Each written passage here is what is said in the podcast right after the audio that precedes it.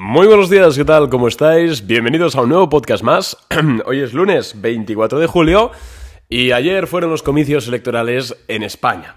Así que vamos a estar hablando hoy sobre los resultados, pero no a un nivel político, ya que a mí ni me va ni me viene, no soy político, ni pretendo serlo, ni soy opinólogo, ni nada, sino que vamos a estar hablando sobre las implicaciones que esto puede tener en bolsa, concretamente en bolsa española, que, pequeño paréntesis, si tú estás en Latinoamérica estás en Francia o en otro país que no es España, quédate también en este podcast porque puedes invertir también en España, ¿sabes? Gracias a los mercados financieros internacionales. Así que vamos a estar viendo un poquito estos resultados eh, estos resultados electorales y a qué sectores benefician, a qué sectores perjudican. Vamos a ver a qué, qué empresas pueden subir en, en bolsa ahora mismo, qué empresas pueden bajar y vamos a ver un poquito cómo podemos beneficiarnos de esto. Y es que quiero decir que aunque estés más de acuerdo o menos de acuerdo con el, con el resultado resultado electoral, al final, si estás escuchando este podcast, tú eres un inversor o eres un especulador. Lo que quieres es rentabilizar tus ahorros en el mercado.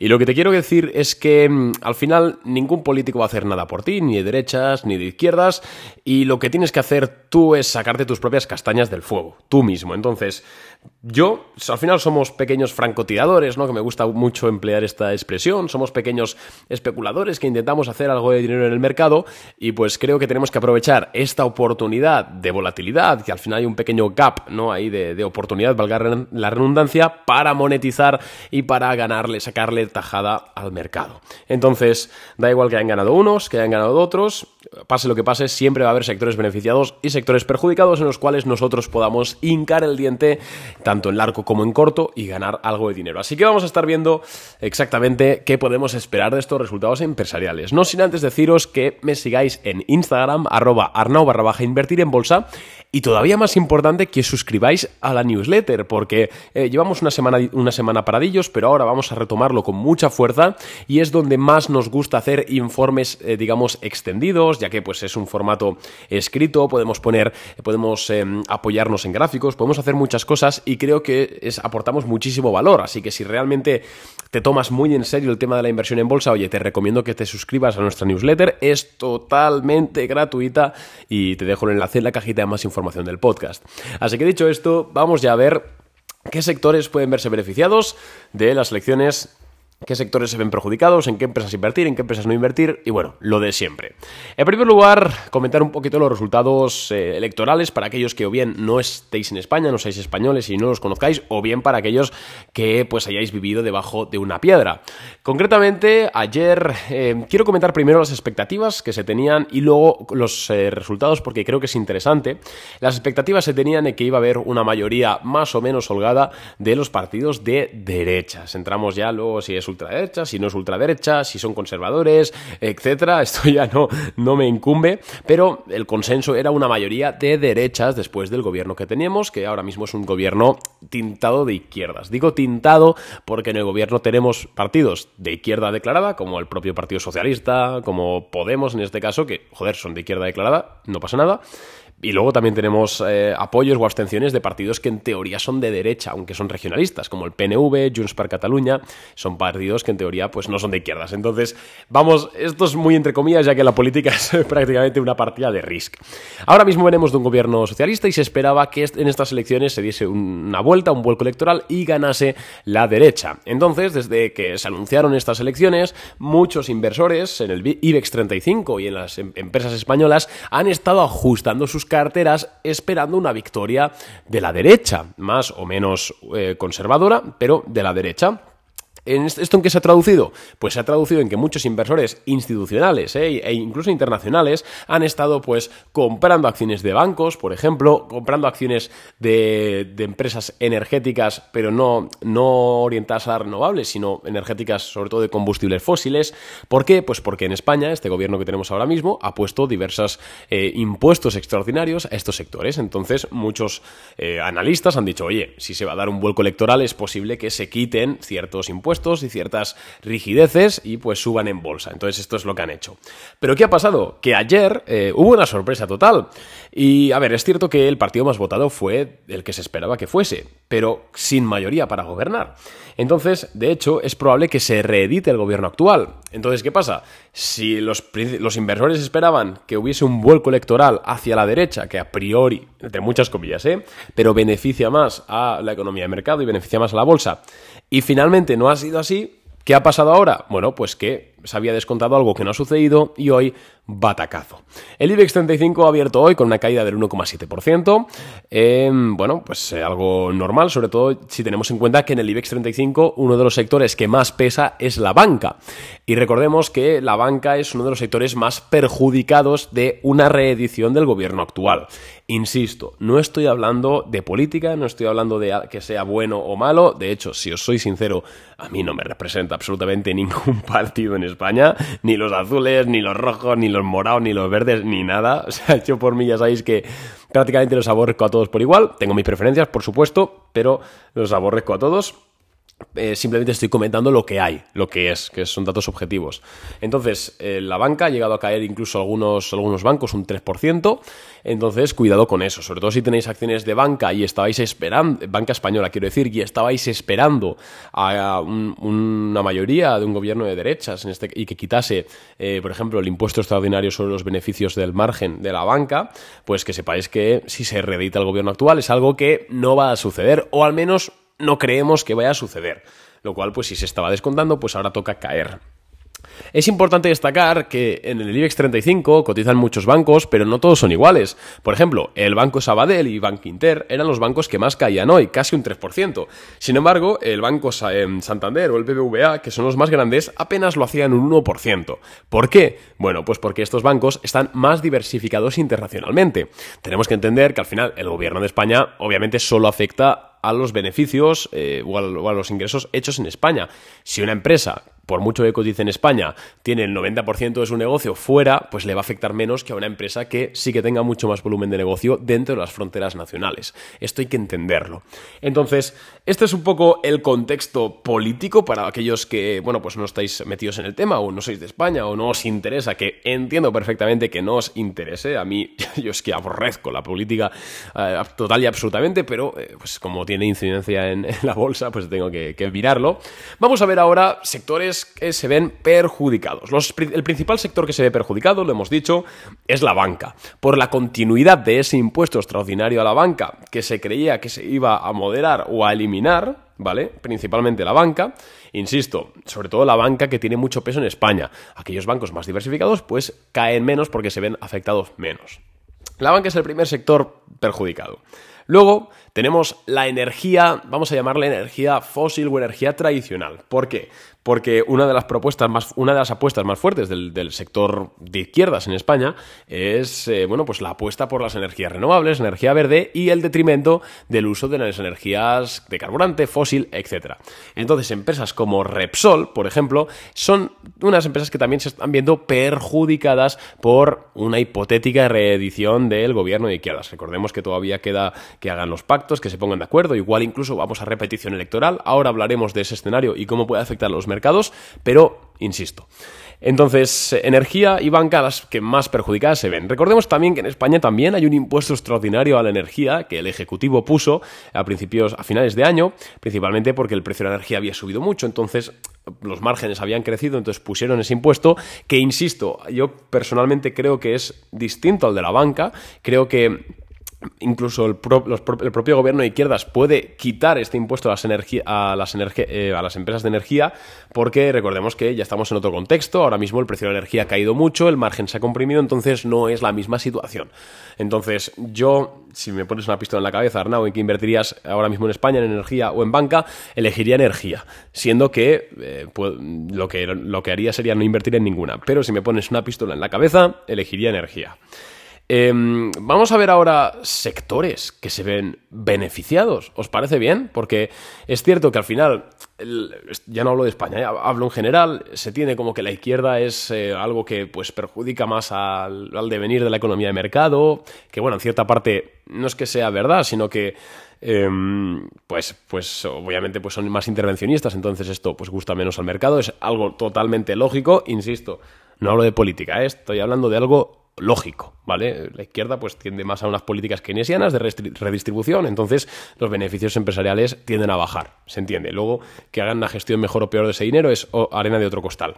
Pero bueno, eso no implica que no haya empresas que se vean beneficiadas. En primer lugar, empresas que se van a ver beneficiadas de una posible reedición del gobierno de izquierdas, pues empresas de energía renovable. Les pasa un poco lo contrario que hemos visto con la banca. Así como la banca ha crecido un poco estos últimos, estas últimas semanas en, el, en bolsa, en la banca española, porque el mercado descontaba una victoria de derechas y eso implicaba que bajaban el impuesto este, etcétera, en las energías renovables ha pasado lo contrario. Como la bolsa descontaba una caída del bloque de izquierdas, pues ha, de hecho, caer a este tipo de empresas renovables.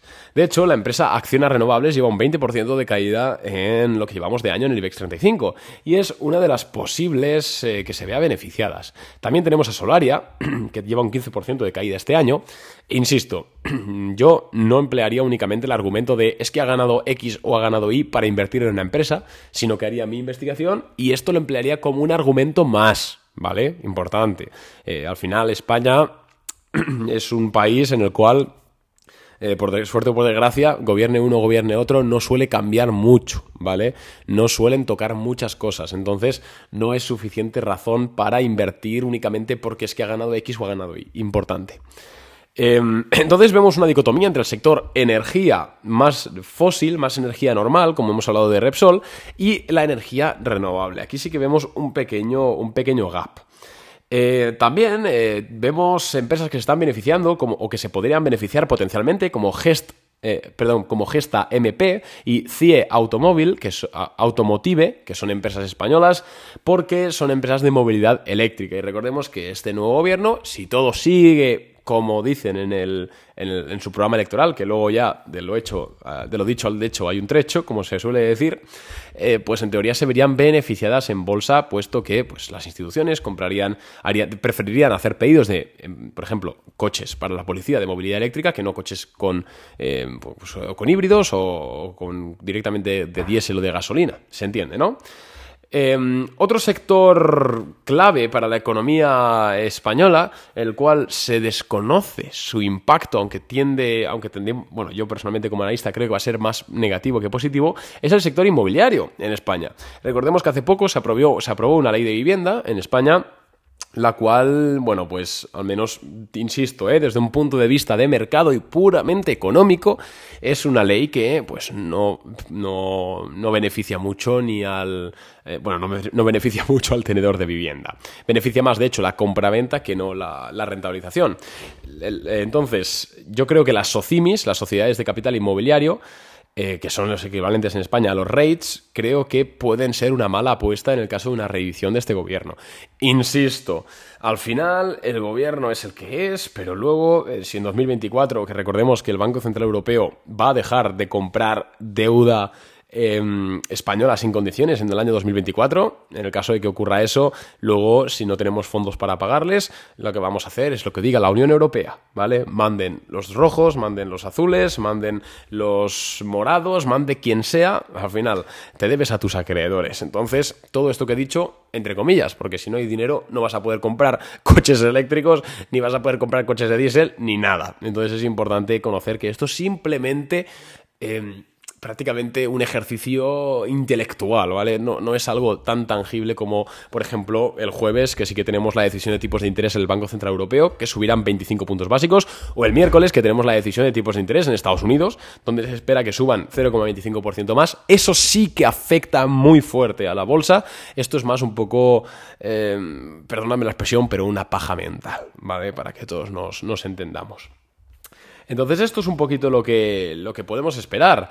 Luego, obviamente, en el IBEX 35 tenemos empresas que están un poco, que no les afecta mucho un cambio de gobierno o una reedición del mismo, como puede ser IAG, eh, International Airline Group, que aunque tenga un nombre en inglés, es aerolínea española, es Iberia, es Air Europa, creo que tiene, eh, ¿cuál tiene? Compró hace poco una, ¿no? Ostras, ya no la recuerdo. Ah, creo que British Airways es de IAG. Ostras, no lo sé.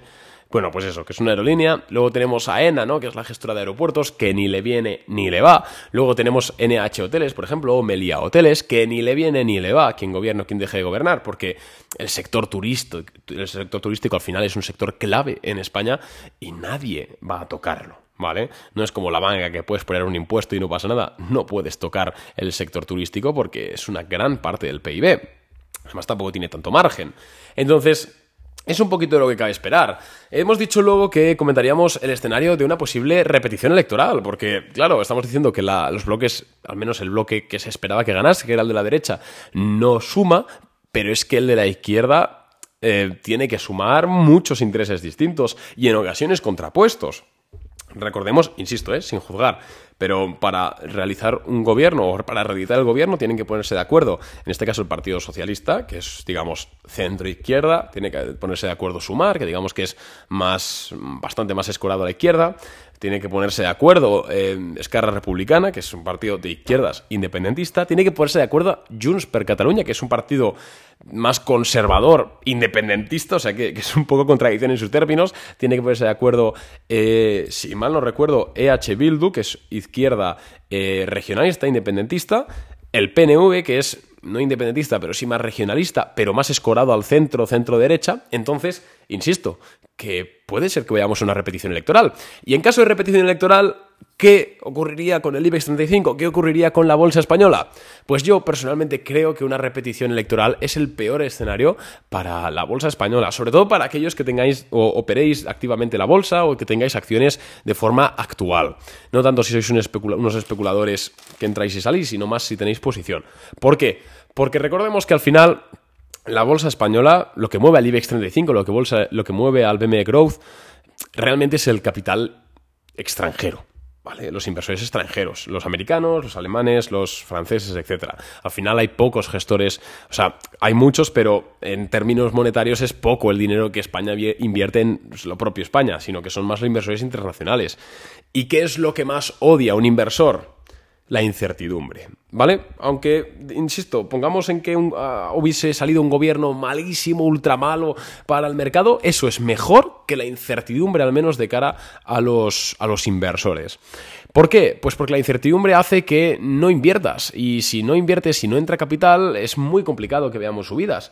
Por eso, amigos, yo creo que un proceso de repetición electoral, insisto, únicamente bursátil, bursátilmente hablando, para el IBEX 35 es peor, porque estos inversores institucionales no se atreverían a invertir hasta que no hubiese cosas claras. Entonces, eso se traduciría en poca entrada de capital y pues pocas subidas y seguramente únicamente bajadas. Así que nada más, amigos, espero que os haya gustado el podcast de hoy. Desde luego que nosotros en Boring Capital, y eso que no solemos operar bolsa española, de hecho la última vez que operamos bolsa española fue hace un año. Eh, en corto en IAG, que le ganamos un, 10%, un 8%, y en corto en Santander, que le ganamos otro 8 9%. Eh, más allá de eso, no hemos vuelto a operar, pero desde luego que estamos viendo las cosas de cerca. Y es que, vuelvo a decir, independientemente de que estés de acuerdo o en desacuerdo con el, con el resultado electoral, quiero que lo pienses desde un punto de vista egoísta y desde un punto de vista de, joder, salga lo que salga, voy a intentar aprovecharme de la situación y ganar dinero, porque al final nadie me debe nada, no te va a pagar ningún partido político porque gane o pierda. Y joder, pues salga lo que salga, siempre se puede aprovechar en bolsa. Así que lo estaremos comentando por la newsletter, por aquí, por el podcast, YouTube. Em, por supuesto, si eres cliente de Boring Capital, estate atento porque estamos investigando todos los días para lanzar nuevas ideas de inversión, mercado americano, mercado español, mercado europeo, en todos lados. Así que si quieres hacerte cliente, mira, de hecho, vamos a hacer una cosa. Em, vamos a hacer, ¿os parece? Para las para cinco personas. Cinco personas. Para las primeras cinco personas. De hecho, esto va a durar 24 horas, ¿vale? Y solo para el podcast. No lo voy a poner ni en Instagram, ni en la newsletter, ni en ningún lado. Para cinco personas que quieran hacerse clientes de Boring Capital, que lo estén pensando, que tengan más de 3.000 euros, dólares para invertir y quieran rentabilizar sus ahorros a través de nuestras ideas de inversión, que puedes consultar nuestras rentabilidades en nuestra web, no nos inventamos nada, somos rentables, bla, bla, bla, esto ya lo sabrás. Tienes un 20% de descuento de por vida por vida, en cualquier temporalidad, tres meses, seis meses, un año. Yo te recomiendo un año para rentabilizar bien tu dinero, ya que sale bastante barata. 20% eh, de por vida si usas el código, ojo, elecciones 23J. ¿vale? Todo mayúsculas, selecciones 23J. Ve al link de la descripción que te voy a dejar o ve a boringcapital.net y pues le das a contratar y, o boringcapital.net barra contrata, ahí pones tus datos, rellenas tus datos y pones el código elecciones23J. Y para los cinco primeros que hagáis eso, tenéis un 20% de descuento en cualquier temporalidad de por vida para que empecéis a monetizar y a rentabilizar vuestros ahorros de la mano de, hombre, está feo decirlo nosotros, pero bueno, somos, no sé si los mejores, pero desde luego en el podio estamos. Así que nada más amigos, un abrazo, gracias por aguantar la chapa, casi 20 minutos, madre mía, un abrazote y sed felices, adiós.